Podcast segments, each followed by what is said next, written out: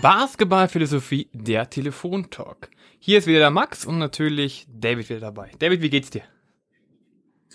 Hi Max, mir geht's sehr gut. Mir geht's sehr gut. Ähm, ich freue mich auch wieder auf eine weitere Folge. Und zwar wollen wir heute mal ein bisschen, bisschen anderes Thema machen, ein bisschen anderer Blickwinkel auf, auf das Spiel und haben uns überlegt, über die, die Rolle von, von Zuschauern auf, auf das Spiel zu sprechen. Ähm, gerade natürlich ein aktuelles Thema mit, mit der Corona-Situation und wo wir jetzt eben Spiele ohne Fans haben. Und klar, das eine ist natürlich, dass es super schade ist, einfach auch für, für uns Basketball-Fans, aber gleichzeitig hat es ja vielleicht auch wirklich Einfluss auf, auf die Spiele, die wir gerade so sehen. Deswegen wollte ich mich da mit dir mal ein bisschen darüber austauschen. Was denkst du denn so darüber? Ja, es gibt halt viele Möglichkeiten, ja, wie so Zuschauer das Spiel beeinflussen. Also wir sehen jetzt das Spiel komplett ohne Zuschauer, schon seit mehreren Wochen, also fast schon Monaten. Ähm, und was ich ganz interessant fand, war das mal ein Interview von Raul Korner, der gesagt hat, dass du die Spieler oder die Mannschaft ganz anders zusammenstellen musst, wenn du keine Zuschauer hast, weil es viel um Motivation geht, es geht viel um Emotionen, es geht viel um Energie ja, es gibt die Spieler, die auf der einen Seite sagen, oh, ich, ich, ich will einfach nur gewinnen und mir völlig wurscht wie und ich gebe immer mein alles. Ich gebe immer alles. Es gibt aber natürlich die Spieler, die immer sagen, hey, wenn du gepusht wirst von außen, wenn du praktisch dieses, dieses Jubeln bekommst, wenn du, wenn da Menschen stehen, die sich mit dir freuen oder die auch gegen dich sind, dann hast du eine ganz andere externe also diese extrinsische Motivation, die dir einfach hilft, so ein Spiel anzugehen.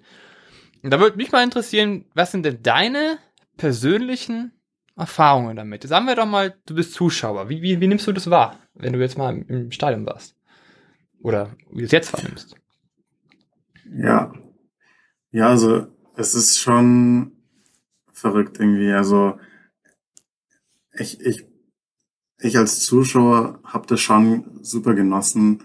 Äh, ich war vor allem halt sehr, sehr regelmäßig bei den Spielen von Bayern München in der Euroleague und in den Top-Spielen bei ausverkaufter Halle und dann viertes Viertel und das Spiel ist super knapp und wir haben irgendwie einen kleinen Lauf von Bayern oder ein wichtiger Wurf geht rein und dann einfach diese, diese Energie und in der, und die Emotionen, die du in der Halle spürst, das ist einfach das ist einfach Gänsehaut einfach. Und, und das ist natürlich vor Ort das Extremste und es pusht natürlich auch die Spieler extrem einfach. Äh, das merkt man ja auch ähm, dann an den Reaktionen der Spieler in solchen super wichtigen, knappen, emotionalen Spielen. Wenn da, wenn sie da gepusht, richtig gepusht werden von den, von den Fans in der Halle. Äh, aber ich finde auch wirklich, es hat auch einen Einfluss auf den Zuschauer zu Hause. Also ich habe, ähm, ich schaue mir zum Beispiel zum Teil Videos aktuell an auf YouTube äh, mit NBA Highlights und super wichtige Würfe und die besten, also aus den letzten Jahren und in, in, zum Beispiel aus den Playoffs in den letzten Jahren und dann dann diese ja diese Emotionen zu sehen und zu spüren, wenn dann die, wenn dann der Wurf reingeht und du merkst, wie die ganze Halle explodiert, das wirkt sich auch auf den Zuschauer zu Hause aus. Also ich finde, es ist auch einfach ein komplett anderes Gefühl, sich ein Basketballspiel im Fernsehen anzuschauen, was ohne Fans ist, verglichen mit mit Fans. Und das ist halt mein Eindruck als, als Außenstehender. Deswegen kann ich mir äh, kaum ausmalen, wie extrem der Unterschied halt sein muss, auch für die, für die Spieler. Und deswegen ist es auch, finde ich, ganz relevant, was du ansprichst, was, was Raul Korner gesagt hat. Weil ich habe schon auch so den, den Eindruck, wenn ich Spieler beobachte, dass, ja klar, also die Spieler ticken natürlich anders. Ich meine, es sind, jeder davon ist ein anderer Typ und es, ist nicht, es sind ja keine Roboter, es sind ja Menschen und manche sind welch, sind Spieler, die strotzen nur so vor Energie und die pushen die Mannschaft und alles drum und dran. Und dann hast du aber auch Spieler, die eher ruhiger sind und, und zum Beispiel, was mir auch auffällt, egal ob mit oder ohne Zuschauer, ist halt, weil du auch angesprochen hast, extrinsische Motivation. Äh, Spieler, die zum Beispiel hm, für ein Highlight sorgen, ja, also die zum Beispiel äh, super wichtigen Wurf getroffen haben oder die einen äh, super Dank hatten oder einen Block äh, gerade hatten oder wie auch immer, irgendein Highlight, dass manche Spieler sich dann immer zur eigenen Bank drehen, also und die eigene Bank anschauen. Äh, einfach um quasi als Bestätigung zu sehen, wie alle aufgestanden sind und äh, und ihr Handtuch wedeln und äh, anfeuern und und quasi gratulieren zu dem Play äh, und ihn quasi ihn oder sie quasi dafür feiern für dieses Play. Ich finde, das merkt man richtig, dass manche Spieler sich da wirklich drauf verlassen so und die das dann halt auch aufnehmen und denen das neue frische Energie gibt, wenn sie halt quasi die eigene Bank sehen, wie die eigene Bank sie sie pusht und so. Deswegen glaube ich das absolut, also das das spielt eine super wichtige Rolle und natürlich jetzt noch mehr ohne Fans, weil du kannst dich halt jetzt nicht mehr auf die Zuschauer verlassen und es es gibt ja Spieler, die sagen ähm, klar, die heimischen Fans pushen mich total, aber was mich noch mehr pusht, sind die gegnerischen Fans. Und wenn wir auswärts spielen und du einfach quasi diesen, diesen Hass oder äh, Hass ist natürlich immer ein starkes Wort, aber halt quasi diese äh, Feindlichkeit von den Rängen spürst und dass ihnen das so viel Energie gibt. Und wenn das alles nicht mehr da ist, dann muss das ja irgendwie irgendwie ersetzt werden. Und deswegen ist es, glaube ich, heutzutage jetzt noch wichtiger für, für Teams, dass dass du eben diese Energizer hast im Team und äh, die Anspieler, die anstecken mit ihrer eigenen Energie, wie sie spielen oder auch wie sie halt anfeuern, wenn sie dann zum Beispiel auf der Bank sind, etc. Also das sind so meine, meine Eindrücke. Was, was sagst du dazu? Ja, auf jeden Fall.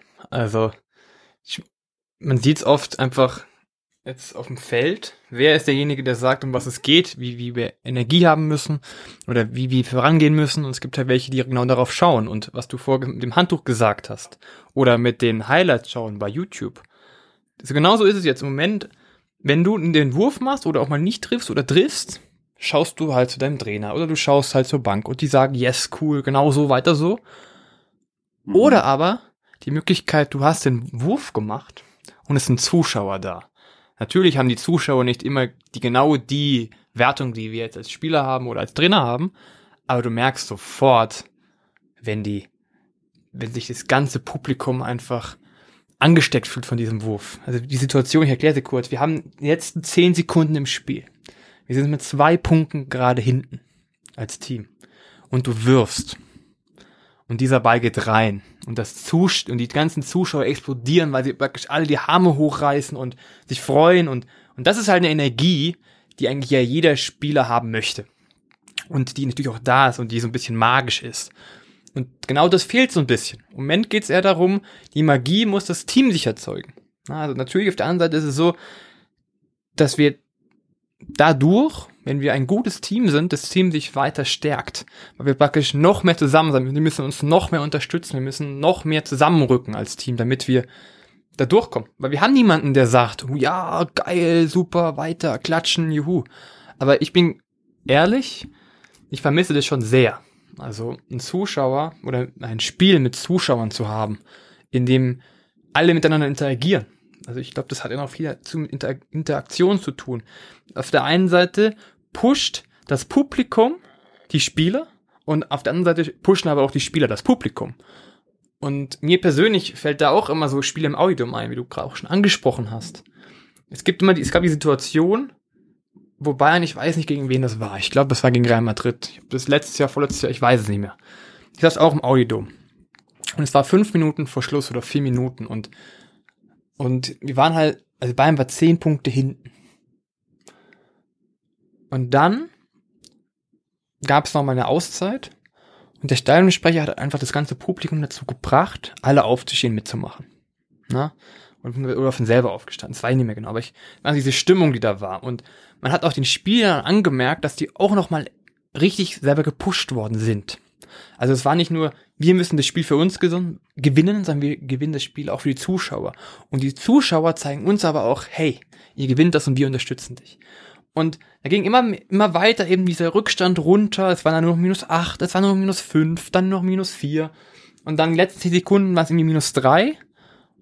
Und dann fällt fünf Sekunden vorher, wo es, wo es Situation gibt, hm, im Spiel so, boah, das ist der entscheidende Wurf, vielleicht habe ich Bammel als Spieler. Aber wenn die Zuschauer einen tragen, dann hast du Energie von außen und, und du siehst die ganze Zeit, wie, wie sie dich pushen wollen, wie sie dich unterstützen wollen und wo du dir als Spieler überhaupt gar keine Gedanken mehr machst, dass du den Ball ja irgendwie nicht reinmachen könntest. Sonst gibt's ja immer diesen Punkt, dieses, oh, soll ich ihn jetzt werfen, soll ich ihn nicht werfen, diese, diese Unsicherheit im Kopf. Aber dann war halt dieser Wurf und alles sind ausgerastet und man hat diese Energie wieder gespürt in dem, in dem Stadion. Und das ist halt, wo ich sage, dafür leben wir doch alle. Dafür lieben wir auch den Basketball, dass wir das nicht nur als Teamsport haben, wo, wo man sich alleine untereinander freut, sondern wo wir uns halt alle zusammen drüber freuen. Und jetzt ist es halt anders. Na, wie ich vorher gesagt habe, es geht jetzt halt mehr um, um Teams. Und wie du auch gesagt hast, die Zuschauer haben sich halt jetzt nach Hause verlagert. Das heißt, wir gucken jetzt vom, vom Fernseher die Spiele. Wir sind immer noch irgendwo dabei, aber natürlich ist es so, dass, dass man sich auch als Spieler denkt, wenn man jetzt, also wenn man jetzt in der Halle steht. Oder als Trainer. Und da ist halt niemand. Da sind halt nur zehn Leute drin. Ja, bei wo sechseinhalbtausend Leute reinpasst, sind genau zehn Leute drin. Dann ist halt wirklich diese, die Frage, welchen Charakter hat dieses Spiel? Also ist es ein Trainingscharakter oder ein Spiel? Also kann man das überhaupt noch so unterscheiden? Natürlich. Dafür sind sie ja Profis, sie müssen es wissen. Aber natürlich ist es ein riesen Unterschied, ob du jetzt weißt, du bist vor einer richtig großen Menge und spielst da, dann weißt du automatisch, es geht um was. Du hast Druck durch deine Heimfans, weil sie einfach da sein wollen, dich unterstützen wollen. Oder noch besser, du bist halt im gegnerischen Stadion, wo auch die Leute alle pfeifen, wenn du aufs Spielfeld gehst. Und das ist halt anders jetzt. Ja, jetzt müssen wir uns alle selber, müssen sich die Spieler selber motivieren, das Team muss sich motivieren. Und naja, vielleicht aber konzentrieren wir uns halt dementsprechend mehr auf, auf Basketball an sich, anstatt auf die Stimmung, die dahinter ist. Was, was würdest du dazu sagen? Ja, ich, ich sehe es genauso. Und es ist, es ist halt jetzt so eine Situation, ich meine, man kann es natürlich niemals ausgleichen. Äh, und Basketball ohne Fans kann niemals so sein wie mit Fans, auch äh, egal wie viel Energie da von der Bank kommt und so weiter. Das ist natürlich nicht zu ersetzen und äh, das müssen wir hoffentlich auch nicht ersetzen, sondern es handelt sich hoffentlich nur um eine kurze Zwischenphase, in denen wir jetzt eben diese Situation haben mit Spielen ohne Fans und klar, es ist jetzt einfach irgendwie die Frage geworden, okay, welche, welche Mannschaften können damit am besten umgehen und äh, welche Mannschaften können das diese Situation eher in positive Energie umwandeln, als, als sich davon runterziehen zu lassen, quasi. Und, und das ist eine super schwierige Sache. Und, und ich meine, vielleicht können wir als Beispiel mal kurz auch bei Bayern bleiben, weil ich zum Beispiel auch so, ich meine, Bayern hatte, spielt ja bisher eine super Saison. Auch vor allem in, äh, auch in der Euroleague super, super stark und ich, ich meine, okay, je, alle Mannschaften haben jetzt eben die Situation, dass du zu Hause keine, in Heimspielen keinen richtigen Heimvorteil mehr hast. Der, der Heimvorteil besteht meistens darin, dass du halt nicht reisen musstest und dass du äh, in einer bekannten, für dich gewohnten Halle bist. Aber daran, das war's dann auch schon. Normalerweise hast du eben halt die, die deine eigenen Fans im Rücken. Und klar, das ist eben so eine Situation, mit der müssen äh, alle Teams umgehen. Bayern war zum Beispiel ein, ein, Team, was in den letzten Jahren in der Euroleague ja immer sehr heimstark war. Also wenn Bayern so erfolgreich gewesen wäre auswärts, wie sie zu Hause waren in der Euroleague in den letzten Jahren, dann hätte Bayern es schon längst ähm, in die Playoffs natürlich geschafft. Und warum hat es Bayern zum Beispiel nie in die Euroleague Playoffs geschafft? Weil man zum Beispiel auswärts äh, Schwächen hatte. Und, und das ist natürlich ein Prozess, und es ist enorm schwierig, Auswärtsspiele in der Euroleague zu gewinnen normalerweise. Und ähm, ja, da muss man halt auch als Verein reinwachsen einfach. Und dieser Prozess war, ähm, ist halt eigentlich noch im Gange bei Bayern. Und jetzt kommt eben diese verrückte Situation dazwischen, ja.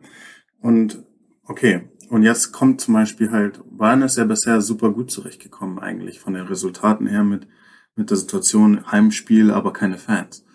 Und ich glaube, dass zum Beispiel das so, äh, da eine super große Rolle spielt, dass die Mannschaft halt zum Beispiel super gut, super, super gute Teamchemie hat, dass sie eine eine Einheit sind, dass die, dass die Jungs sich gerne mögen. Ja, die Jungs spielen gerne zusammen, die haben Spaß zusammen auf dem, auf dem, auf dem Feld.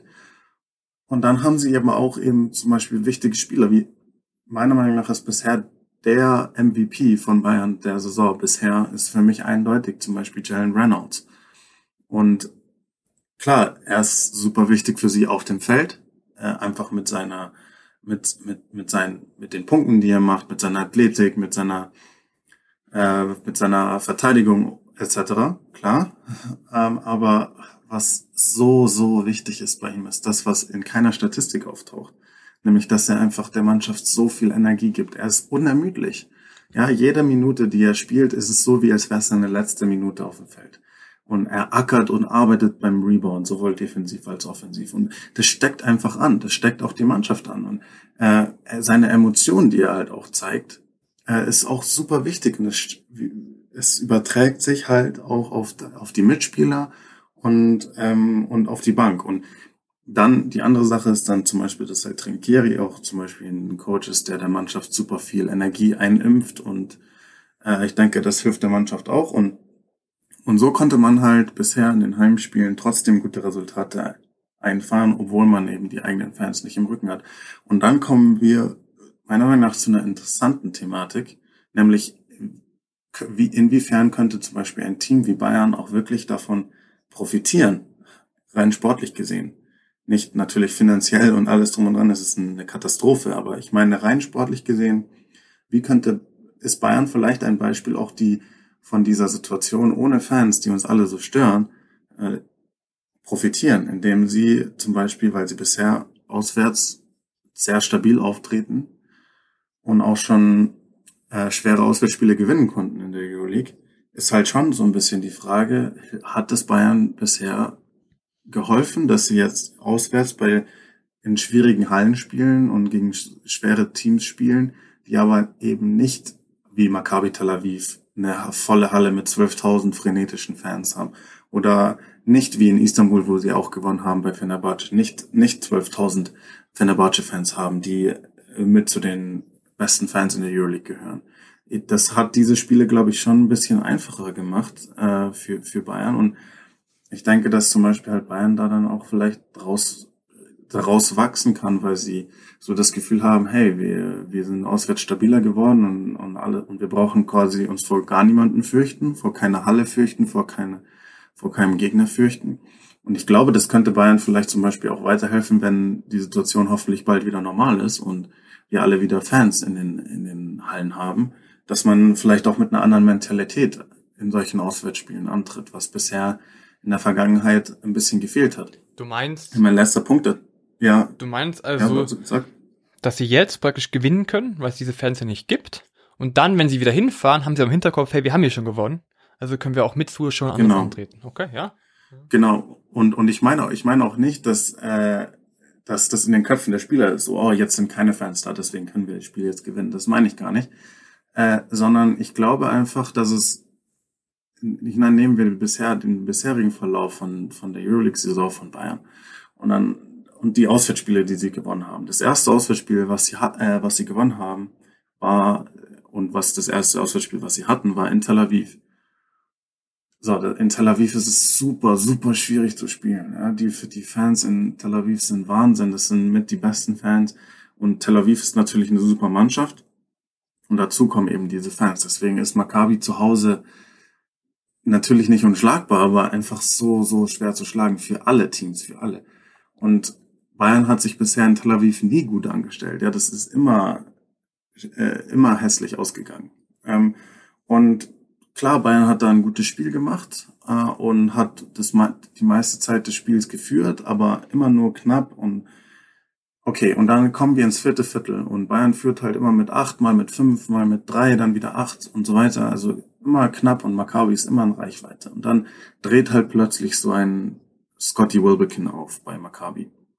So, das macht das Spiel natürlich super kompliziert, weil Wilbekin ist natürlich einer der besten Spieler in der, in der Euroleague und das ist, ist natürlich super kompliziert, allein basketballerisch jetzt nicht einzubrechen und zu sagen, hey, komm, wir, wir bleiben, wir bleiben dran. Wir, wir geben dieses Spiel nicht aus der Hand. Und da konnte man sich dann natürlich bei dem, an dem Abend bei Wladimir Lucic bedanken, der einen super Tag erwischt hat und der dagegen gehalten hat und, und alles drum und dran. Aber was ich mir dabei gedacht habe, war, und am Ende hat Bayern eben sich knapp durchgesetzt, trotz einiger Fehler dann am Ende, weil dann doch ein bisschen die Beine zittrig wurden und die, das Handgelenk zittrig wurde und so weiter. Äh, und da dachte ich mir schon danach, wären diesem Spiel Fans gewesen, ja, dann die, die Fans hätten halt die Halle abgerissen, wenn, wo Scotty Wilbekin da aufgedreht ist. Und dann ist es halt nochmal so viel schwerer, da dagegen zu halten und das Spiel nicht aus der Hand zu geben.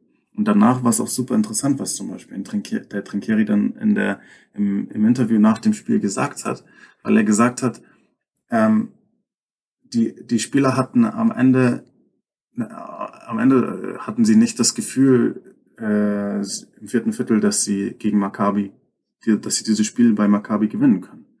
Weißt du, also wenn du, wenn du dann wirklich im Hinterkopf hast, können wir, ey, können wir das jetzt echt schaffen? Können wir echt dieses Spiel gewinnen? Und äh, weil man bisher einfach nie diese Erfolgserlebnisse in solchen Spielen hatte.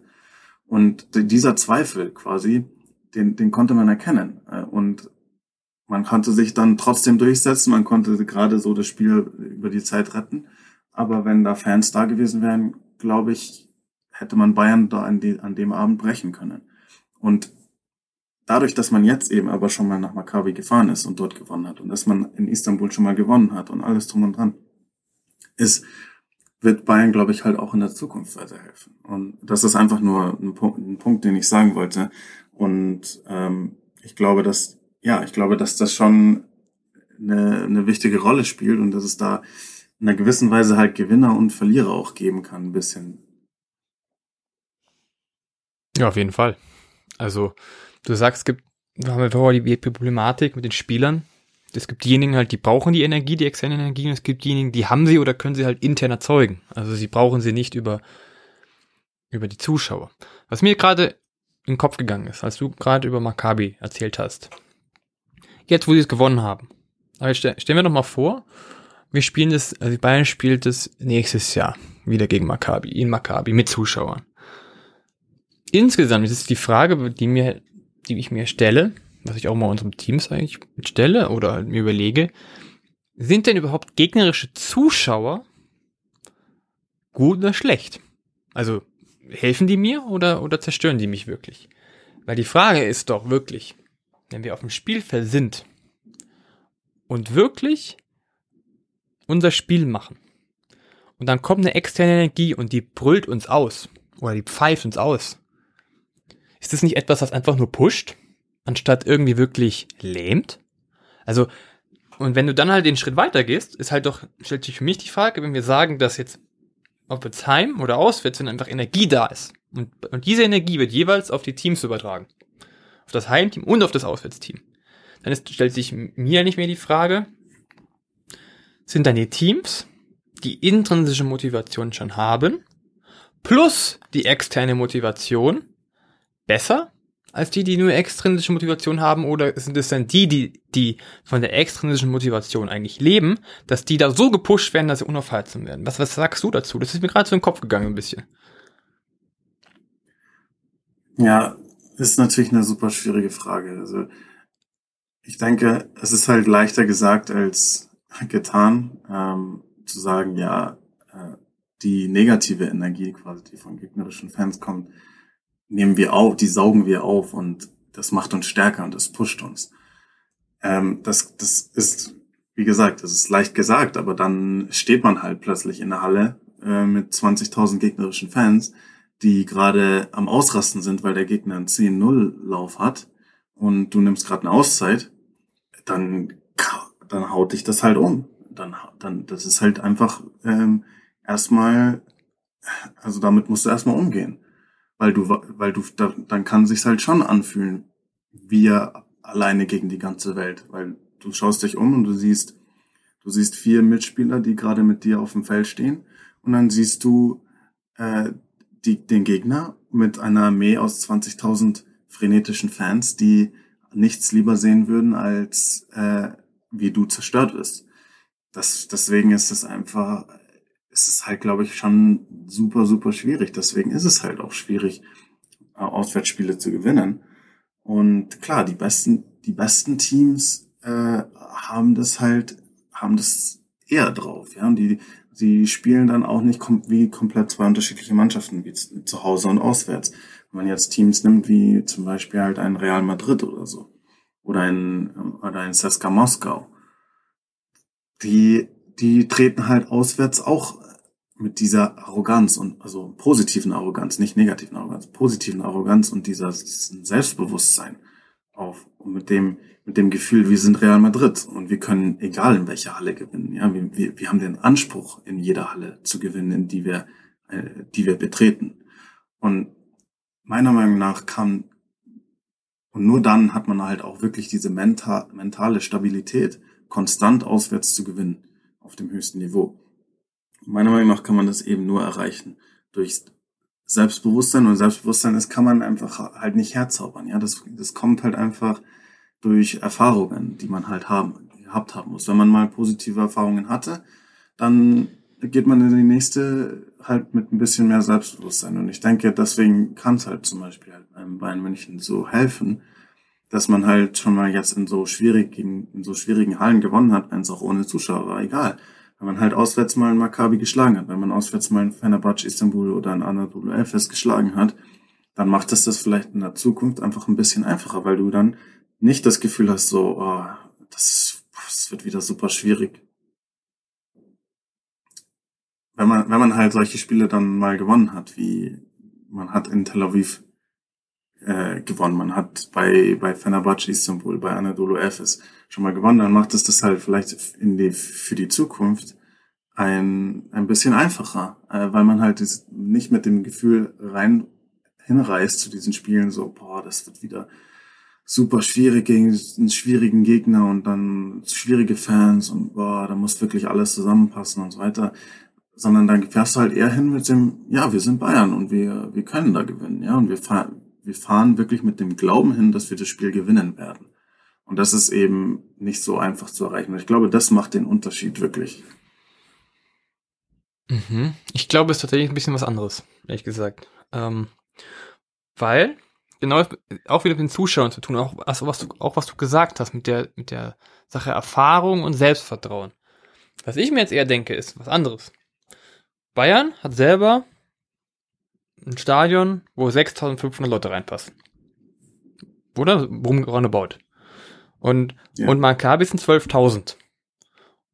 Und aber die, also die Spieler von Maccabi, die spielen ihre Heimspiele immer vor 12.000 Leuten. Immer.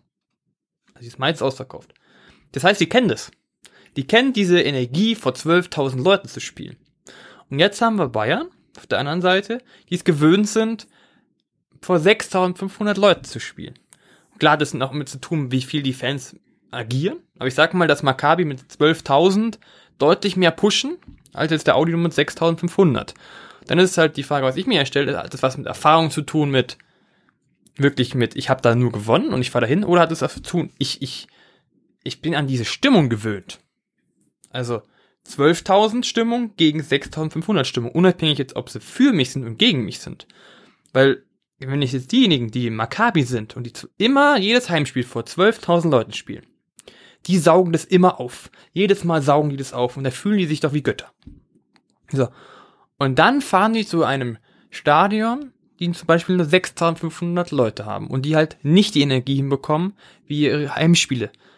Kann es dann vielleicht auch sein, dass die einfach diese Energie, die sie einfach aus Erfahrung haben, da so ähm, komplett nutzen können, weil sie praktisch viel mehr gewöhnt sind und wenn da halt weniger Stimmung ist, okay, kriegen wir, kriegen wir hin. Ja.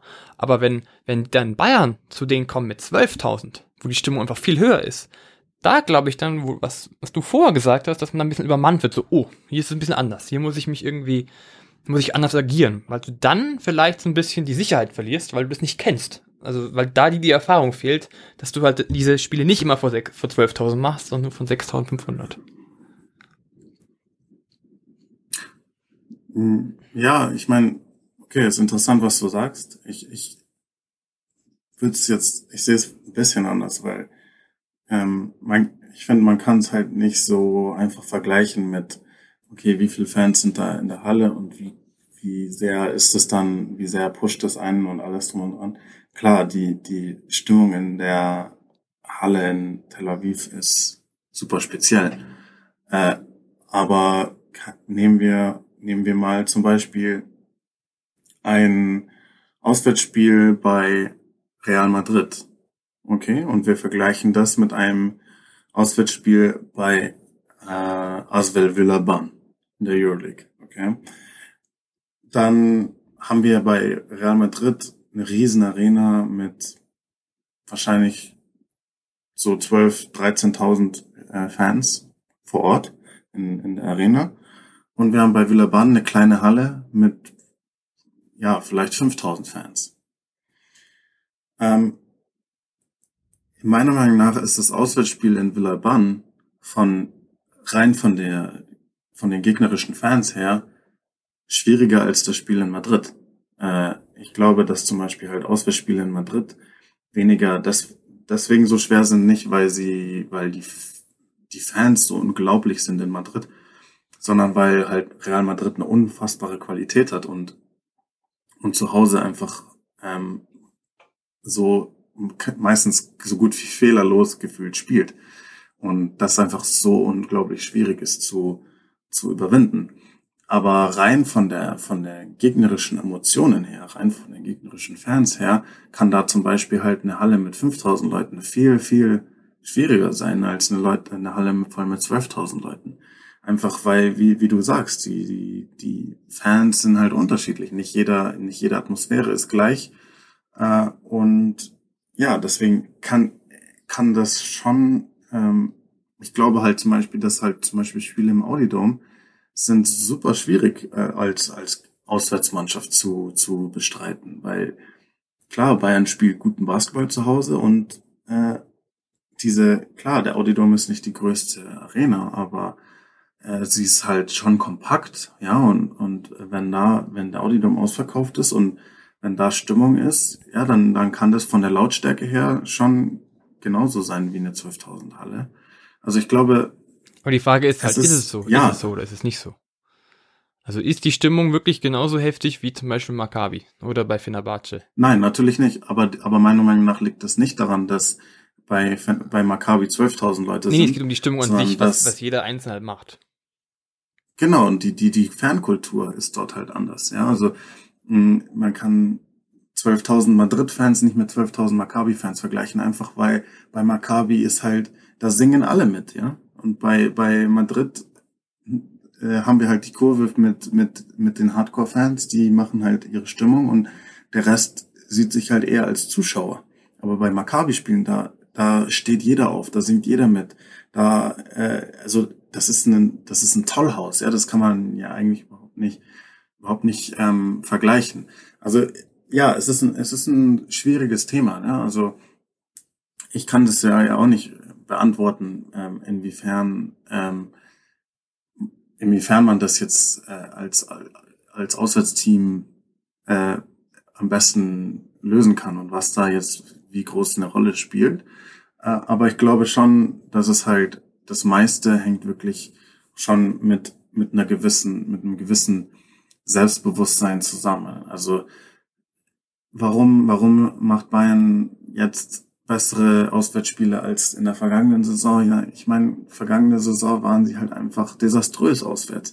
Und wenn du überall hinfährst und dann fährst, fliegst du nach Hause mit einer Klatsche, wie solltest du dann mit Selbstbewusstsein zum nächsten Auswärtsspiel fahren? Und, und ich glaube, das macht einfach so einen riesigen Unterschied aus. Und ich glaube, wenn du halt, wenn du eben dieses Selbstbewusstsein hast und diesen Glauben hast, wir können dieses Spiel hier gewinnen in dieser Halle, dann ist es halt auch leichter, diese feindliche Energie quasi in positive Energie um, umzuwandeln, weil du sagst, hey, diese, äh, dann genieße ich vielleicht sogar diese 12.000 Fans äh, bei Maccabi Tel Aviv, die alle äh, wollen, dass, dass wir versagen und ich nehme das auf und saug das auf und verwandle es in positive Energie.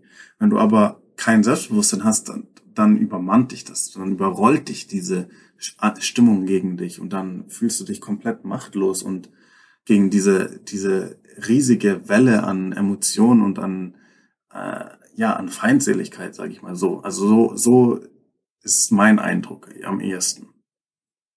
Ja, so würde ich es auch sagen. Also es kommt auch darauf an, welche Stimmung ist. Also nicht um die Anzahl, sondern die Stimmung an sich. Und das Selbstvertrauen der Spieler. Also warum ähm, haben sie eine Chance, auswärts zu gewinnen? Weil sie halt schon die Erfahrung hatten, sie haben das schon mal gewonnen. Also einfach die, die positive ja. Erfahrung zu haben. Aber dann würde ich aber schon sagen, wenn wir jetzt mal so ein bisschen mal auf die Frage noch zurückkommen, ob jetzt Zuschauer das Spiel beeinflussen, finde ich schon, dass sie es extrem beeinflussen können. Also zu 100 Prozent. Also, 100%. also wenn wir einfach die Zuschauer haben, dann ist es einfach nochmal so ein, so ein Punkt drauf, wo sich einfach alles nochmal verändert. Also es gibt so einen Satz, den Jürgen Klopp gesagt hat, die, die beste Regel oder, oder das, das, was ein, Unterschied, ein Spiel oft ändern kann zwischen gut und schlecht und Sieg und Niederlage, sind Emotionen. Also, wenn du es schaffst, auf einer positiven Welle halt zu reiten, hast, kriegst du dieses Selbstvertrauen und durch das Selbstvertrauen kannst du deine Leistung besser abrufen. Ich würde natürlich sagen, also es geht nur, wenn du natürlich dementsprechend an sich die Leistung abrufen kannst. Also wenn es nicht höher geht, dann hilft dir auch die Emotion nix. Aber wir sind uns, glaube ich, beide einig, dass, dass Zuschauer so verdammt wichtig sind, um zu gewinnen oder zu verlieren. Oder halt einfach, um das Spiel noch eine Stufe höher zu bringen. Kann man das so sagen? Auf jeden Fall. Ich, bei einem Punkt würde ich dir ganz leicht widersprechen, was du gerade gesagt hast. Weil, weil du gesagt hast, ähm, es hängt halt schon noch davon ab, quasi was für eine Leistung abgerufen werden kann. Ähm, und ich denke schon, dass, dass es, dass eben Fans und Emotionen und so weiter wirklich dazu führen können, dass Teams komplett über sich hinauswachsen und dass Teams Leistungen abrufen, die sonst absolut unmöglich wären. Ja, wenn, wenn ein Spieler, also die dann wirklich sagen, diese, diese Mannschaft hat wirklich 110 Prozent gezeigt äh, ähm, und wirklich eine Leistung abgerufen, die diese Mannschaft ohne Zuschauer niemals hätte abrufen können. Egal, egal was für einen guten Tag die alle Spieler erwischt hätten und egal wie motiviert die gewesen wären und wie sehr die sich von der Bank gepusht hätten und so weiter. Nichts hätte sie dazu bringen können, so eine Leistung abzurufen. Und ich, ich, ich meine, ich, ich spreche da von Teams, die halt wirklich richtige, richtige Overachiever sind, wo du wirklich sagst, äh, die leisten so viel mehr, als sie eigentlich können. Und ich glaube, das kann, das kann wirklich tatsächlich passieren durch, durch eben Fans. Und ich würde da als Beispiel auch wieder auf die Euroleague aktuell schauen. Und ähm, ich habe gestern das Spiel ein bisschen angeschaut zwischen äh, Zenit St. Petersburg und, und Roter Stern Belgrad. Und Roter Stern Belgrad ist zum, für mich so ein beispielhafter Club, der sportlich gesehen nochmal, noch mal vielleicht diesen Tick mehr unter dieser aktuellen Situation mit Corona leidet. Weil, okay, Roter Stern ist eine Mannschaft, die super schon sehr viel Erfahrung in der Euroleague hat, ähm, die, die nie zu den größten Budgets gehören. Ja, die haben nie die, die besten, die größten finanziellen Mittel und haben die besten Kader und haben die größten Stars im Kader und so weiter. Sondern rein auf dem Papier sind sie da immer in der unteren Tabellenregion einzuordnen, weil sie rein vom Budget her nicht diese individuelle Qualität haben. Aber warum ist es dann so, dass Roter Stern Belgrad in der Vergangenheit so, so stark war, ja, die immer im, im Kampf um die Playoffs mit dabei waren, die, die es sogar in die Playoffs geschafft haben und so weiter. Wie war das möglich? Ja, äh, weil, weil sie einfach zu Hause so gut wie unschlagbar waren. Weil sie zu Hause in der Halle waren voller frenetischer, äh, und das ist jetzt nicht negativ gemeint, Psychopathen, ja. Also die, die, die Leute, die Fans dort sind am Durchdrehen, ja, und die leben für Roter Stern Belgrad. Und diese Energie ist unfassbar. Und alle, die, die für diesen Club gespielt haben, sagen danach, sowas haben sie noch nie erlebt, sowas haben sie sich niemals vorstellen können, wie sehr sie gepusht wurden von diesen, von diesen Fans. Und teilweise reden wir da über 18.000 Fans bei den Spielen. Unfassbare Stimmung, ja alle 18.000 Kehlen sind am Singen und am, am Brüllen und, und so weiter. Und so hatten wir wirklich eine Situation, dass halt ein Roter Stern Belgrad zu Hause so gut wie unschlagbar war und so äh, um die Playoffs mitgespielt haben, obwohl sie auf dem Papier da überhaupt nichts zu, zu suchen haben auf dieser Tabellenregion. Und jetzt gerade haben wir zum Beispiel halt eine Mannschaft, das ist eine solide, eine solide Mannschaft, die Roter Stern hat, klar, auf dem Papier untere Tabellenregion in der, in der Euroleague. Aber, und jetzt haben sie eben die Situation, sie haben bei den Heimspielen keine Fans. Und jetzt, jetzt sieht man halt wirklich dann, jetzt sieht man halt dann auch den Unterschied in der individuellen Qualität. Und jetzt sieht man halt einen Roter Stern Belgrad auf dem vorletzten Platz in der Tabelle äh, in der Euroleague. Und wenn man jetzt den Kader sich anschaut vor der Saison und dann jetzt die Tabelle anschaut, wird man sagen, ja, das kommt ungefähr hin. Mehr ist vielleicht nicht drin. Aber mehr, ich bin mir zu 100% sicher und man kann das natürlich niemals rausfinden, aber wenn diese aktuelle Mannschaft, diese Saison bei Roter Stern Belgrad zu Hause unter normalen Bedingungen vor Fans spielen würden, wären die niemals auf dem vorletzten Platz gerade in der Tabelle, sondern diese Mannschaft würde über sich hinauswachsen. Und jetzt aktuell habe ich schon das Gefühl, dass Roter Stern Belgrad so das abruft, was sie halt können. Und das reicht halt aktuell nur zum vorletzten Platz. Deswegen, ich glaube schon, dass halt Fans und Emotionen so, so eine riesige Rolle spielen können, dass wirklich Teams, Teams in komplett anderen Tabellenregionen leben können. Weißt du, was ich meine? Ja, du auf jeden Fall. Das habe ich vorher auch gemeint. Also klar. Also ich meine, mit Leistung abrufen heißt halt, ich habe irgendwie das Talent dafür. Also was ich eigentlich gemeint habe, ist, wenn ich halt gerade von der Straße komme und ich kriege Emotionen ohne Ende, dann werde ich trotzdem nicht gewinnen. So, ähm, aber was du gesagt hast, ist vollkommen richtig. Also jedes Team kann über sich hin hinauswachsen. Kann aber auch sein natürlich, dass es aber auch heißt, dass die Spieler es aber ohne diese wahnsinnige Emotion halt nie zu ihrem Leistungs Maximum kommen. Das kann ja auch sein. Also, dass du immer nur auf 80 Prozent spielen kannst. Und nur wenn du diese verdammte extrinsische Motivation, diese Fans, die wahnsinnig sind, aber wahnsinnig gut und wahnsinnig positiv und wahnsinnig energiegeladen, dass du dann erst deine 100 Prozent erreichst. So habe ich das vorher gemeint. Äh, ja. Ja?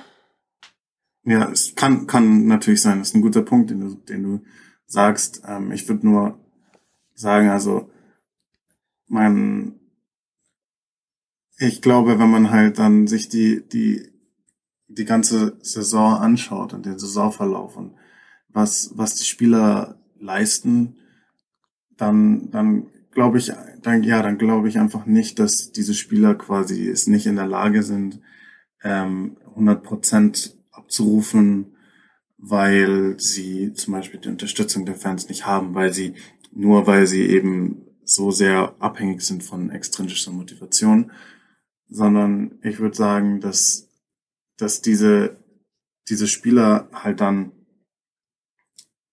naja, also wir haben ja häufig Spieler, die kommen neu zu dem Club, ja, und die sind nicht gewohnt und vor, vor 18.000 Fans zu spielen und so weiter. Aber ich glaube, es ist halt dann im Endeffekt mehr eine Sache der Qualität. So. Und ich dann, dann hast du halt wirklich so eher diese neutralen, den neutralen Grund, auf dem du spielst, weil keine Fans da sind. Und ja, dann ist es mehr so 50-50 und wir spielen Basketball und die bessere Mannschaft gewinnt. Und dann ist es halt so, dass natürlich, dann gibt's halt 16 Teams in der Euroleague, die sind besser als Roter Stern.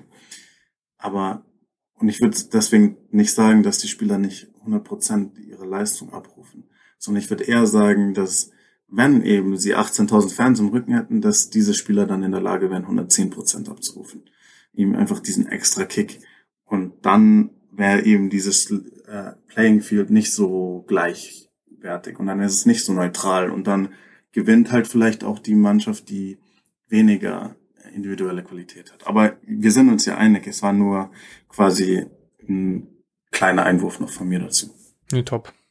Also, was ich was mir jetzt noch einfällt, ist, wenn wir jetzt sagen, dass Zuschauer einen wahnsinnigen Beeinflussung haben aufs Spiel, dann müsste doch eigentlich die Verbindung zwischen einem Team und den Fans noch viel mehr wachsen, oder? Also man müsste doch viel mehr zusammen, jetzt Unternehmen klingt cool, äh, doof, aber einfach viel mehr für die Fans tun, damit sie so ausrasten können wie von wie die Fans von Roter Stern Belgrad, oder? Wie kriegt man denn sowas hin? Ja, ich glaube, ja, ich, es ist schwierig. Also es hängt halt auch einfach super viel von der von der Kultur von der Kultur ab und äh, man kann so viel so viel hier machen, wie man wie man will. Äh, die Fans von von Bayern werden niemals so sein wie die Fans von Roter Stern Belgrad. Äh, das, das ist einfach nicht, weil, weil einfach die Kultur auch ganz was ganz anderes ist. Und der Club hat da halt auch einen ganz anderen, anderen Stellenwert in, im, im Leben von diesen Menschen. Und es gibt genauso natürlich Leute, die leben für Real Madrid oder die, die ähm, leben für Jalgiris Kaunas. Äh, und das sind auch nochmal eine Superfans, die man dort hat. Aber jeder, jeder Ort ist halt irgendwie einzigartig und jede Stadt, jede Kultur ist irgendwie einzigartig und, und die Kultur, die man halt in Ländern wie Serbien oder so hat und den Stellenwert, den Basketball in Serbien hat, äh, das ist halt in gewisser Weise einzigartig, ja, weil wenn wir uns jetzt Bayern München anschauen, Basketball wird niemals die Nummer 1 Sportart in Deutschland sein. Die Nummer 1 Sportart in Deutschland ist halt nun mal Fußball. Genauso in Spanien oder in Frankreich. In Serbien ist Basketball die Nummer 1 Sportart. Und, und dieser Stellenwert, ja, den, den Basketball dort hat, den, den kennen, den kennen wir hier gar nicht. Und diese Leidenschaft und die Fankultur, die sich dort ja über Jahre aufgebaut hat, ist halt in gewisser Weise einzigartig. Deswegen kann man, glaube ich, jetzt nicht so, so etwas so nachbauen oder nachahmen oder so, sondern es muss sich halt irgendwie natürlich, natürlich entwickeln. Und ja, ich meine, ein, ein, jemand aus München tickt halt einfach anders als jemand aus Belgrad. Zum Beispiel einfach, weil es sind zwei unterschiedliche Länder, zwei unterschiedliche Kulturen.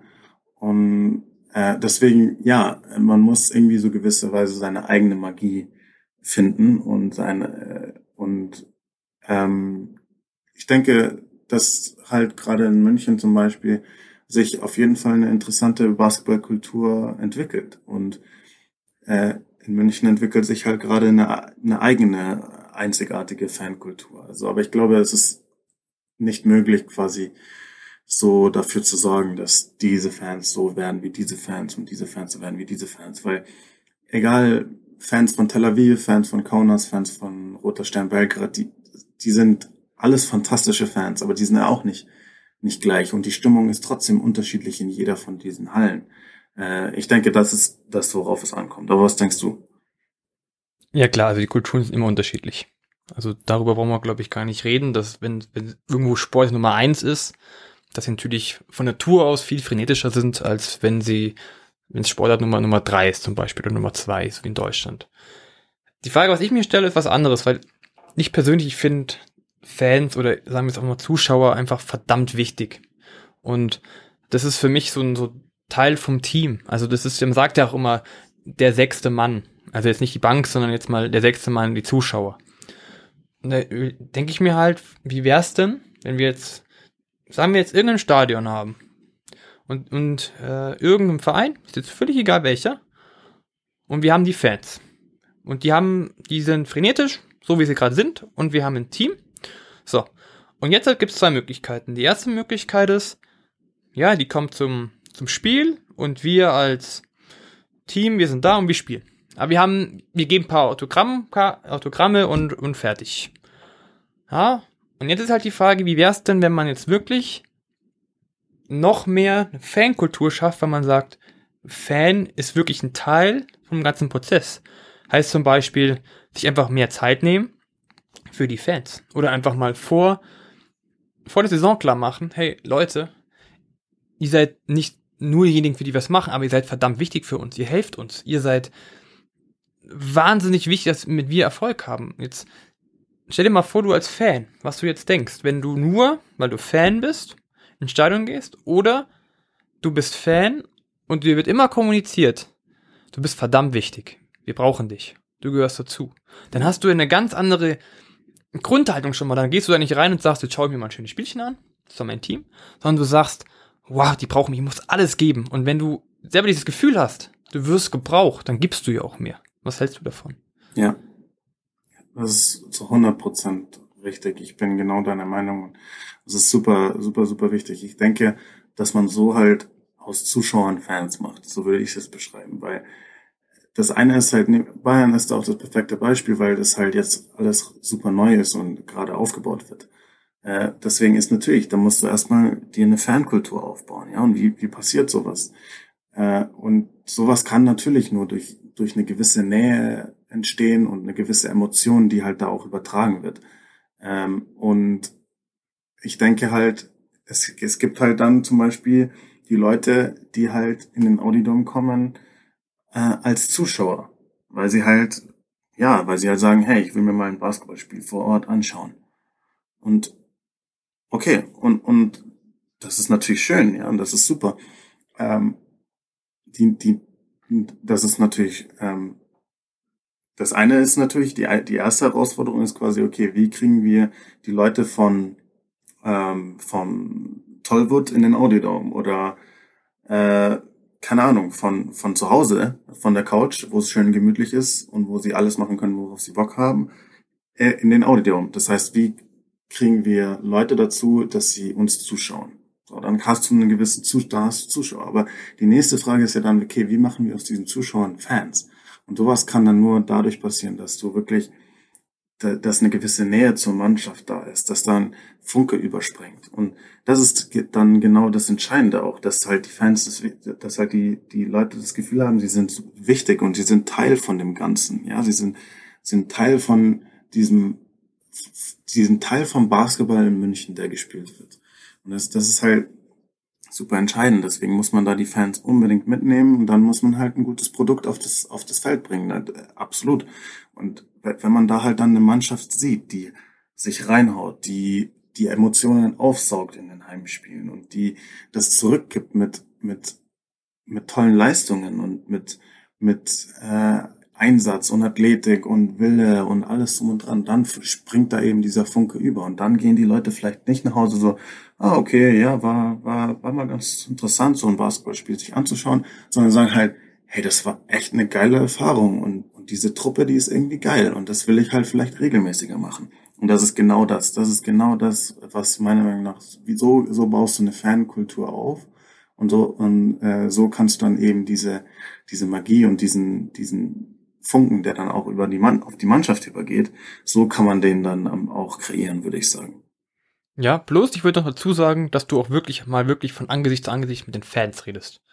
Äh, ja, genau, nee, nee, genau. Ja, ich bin ja, bei dir. Dass du sie einfach mal fragst, was wünschen sie sich überhaupt? Also, was wünschen sie sich, wie die Mannschaft jetzt spielen soll? Ich rede jetzt nicht davon, die sollen so und so die Offense spielen, aber was ist ihnen wichtig? Was wollen sie auf dem Spielfeld sehen? Ähm, weil dann weißt du, du, das ist ja immer so, wenn, wenn man weiß, was, denn an, was der andere möchte, und es funktioniert so ein bisschen in die Richtung. Dann ist der andere automatisch motivierter oder hat eine bessere Laune. Und wenn jetzt zum Beispiel halt wir einfach wissen, okay, die, die Fans sagen, gut, das werden viele Fans sagen, aber wir wollen, ich will, dass ihr nach jedem Ball hechtet, zum Beispiel sowas. Ja, und, ja. und dann wissen die die Spieler auch, weil sonst denkt man sich das immer nur, ja. Ja, wir wissen ja, was die Fans eigentlich wollen. Aber wenn du wirklich mit ihnen redest und sie fragst, hey, was erwartet ihr von uns? Und wie was können wir tun, damit ihr uns noch besser unterstützt? Also nicht nur zu sagen, auf der einen Seite, der, der Funken springt über, weil ich was mega Cooles sehe, sondern wirklich, wie können wir das noch mehr verbinden, dass, dass wir voneinander ein bisschen profitieren? Ja, ja, das ist, das ist es auch eben. Man muss die Leute verstehen und den Club verstehen, für den man spielt oder für den man arbeitet. Das ist ja auch das, was zum Beispiel Trinkieri auch so, so wichtig war. Und ähm, warum er ja zum Beispiel auch mit den, mit den Spielern vor, vor der Saison in das äh, FC Bayern äh, Museum gegangen ist und so. Weil er einfach dieses, die, die, die Spieler müssen noch verstehen, wofür, wofür sie spielen. Ja, was ist das für ein Club, für den wir spielen und was sind das für Leute, die uns dazu schauen? Wie ticken die sowas? Was ist da die Geschichte? Was erwarten die von uns? Ja, und ich meine klar, im Endeffekt ist es natürlich dann wichtig, auch mit den Fans ähm, zu sprechen. Ja, dass man äh, dass da eine gewisse Nähe auch da ist zwischen jetzt den Fanclubs und der Mannschaft und, äh, und so. Absolut. Äh, und, und gleichzeitig halt auch einfach, man muss ein Verständnis haben, so quasi, was sind das für Leute, für die ich hier gerade repräsentiere, als Coach, als Spieler, wie auch immer, äh, weil man nur dann auch richtig verstehen kann, ähm, was von einem erwartet wird und, und wo man eigentlich hier gerade wirklich ist und was das für eine Kultur ist, die man hier vertritt äh, ich denke auch, das ist auf jeden Fall das Entscheidende und, und äh, das macht es ja auch irgendwie so schön, äh, dass man, ja, Basketball ist halt einfach eine, eine Gemeinschaft. So, wir sind, es ist halt die, die, die Mannschaft, die Trainer und die Fans und alles, das wird ja im besten Falle wird es ja alles eins und äh, man reitet eben auf dieser, auf dieser Welle. Äh, und das ist ja der Basketball, den wir uns alle erträumen und den wir uns alle äh, zurückwünschen äh, und den wir auch hoffentlich bald wieder zu sehen bekommen. Ich würde sagen, das ist ein super Schlusswort, David. Also, wir wünschen uns alle die Zuschauer zurück und ich glaube, die Frage können wir auf jeden Fall beantworten mit einer sehr großen Beeinflussung, Thema Zuschauer und wir hoffen alle, dass sie wieder bald da sind. Ja. Und jetzt würde ich sagen, dann genießen wir das noch ein bisschen, die Folge, und sagen, bis zum nächsten Mal. Bis zum nächsten Also Mal. dann, ciao.